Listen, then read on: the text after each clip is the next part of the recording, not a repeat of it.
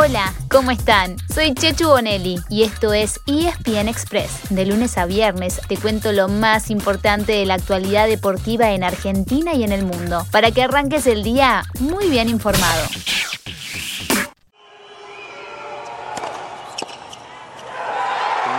Misión cumplida y hazaña frustrada. Danil Medvedev es el campeón del US Open.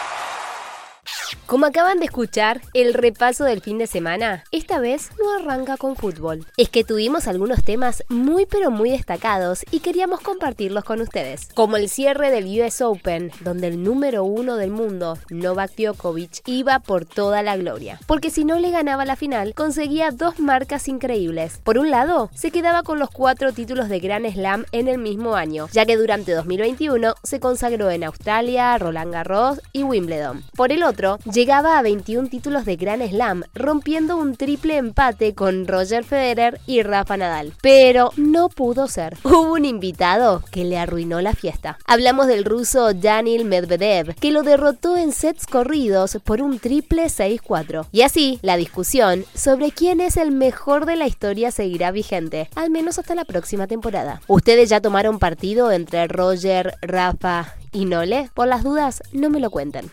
Un día antes, el sábado, dos adolescentes chocaron en la final femenina. Y la campeona fue la británica Emma Raducanu, de 18 años, que venció a la canadiense Leila Fernández, de 19, por 6-4 y 6-3. Además, Raducanu consiguió el título después de ganar 10 partidos. Sí, arrancó su campaña en la quali, pero lo más increíble es que no perdió un solo set. Es más, ni siquiera tuvo que levantar un set point en contra. Las dos llegaron para quedarse y seguramente serán grandes protagonistas del circuito de ahora en más.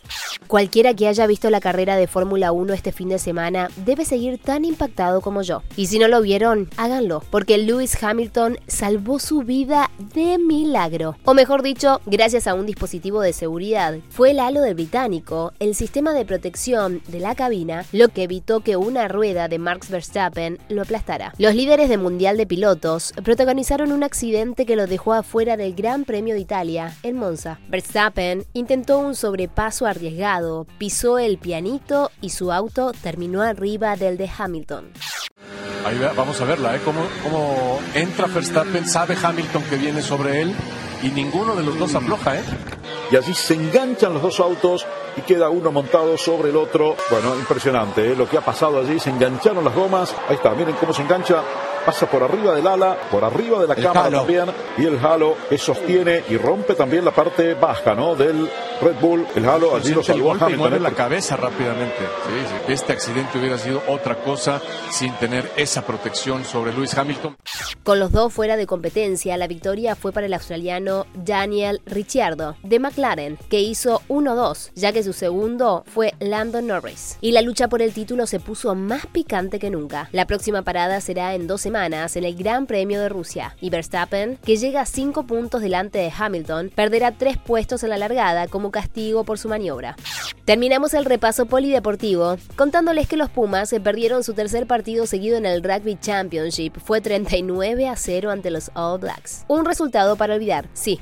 Mejor olvidémoslo ya mismo. Y empecemos a pensar rápidamente en el próximo partido, aunque será, ouch, ante el mismo rival. Complicado, ¿no? Hmm, sí, pero a los Pumas siempre les tenemos fe. Ahora sí, vamos al fútbol. Así les contamos rápidamente qué pasó el fin de semana. Hubo algunos partidos postergados como Sevilla ante el Barcelona, tras la polémica por los jugadores sudamericanos que se sumaron a sus selecciones. En la liga sí jugó el Real Madrid que goleó 5 a 2 al Celta, mientras que el Atlético Madrid volvió a ganar sobre la hora 2 a 1 al Español. Y así ambos siguen punteros junto al Valencia.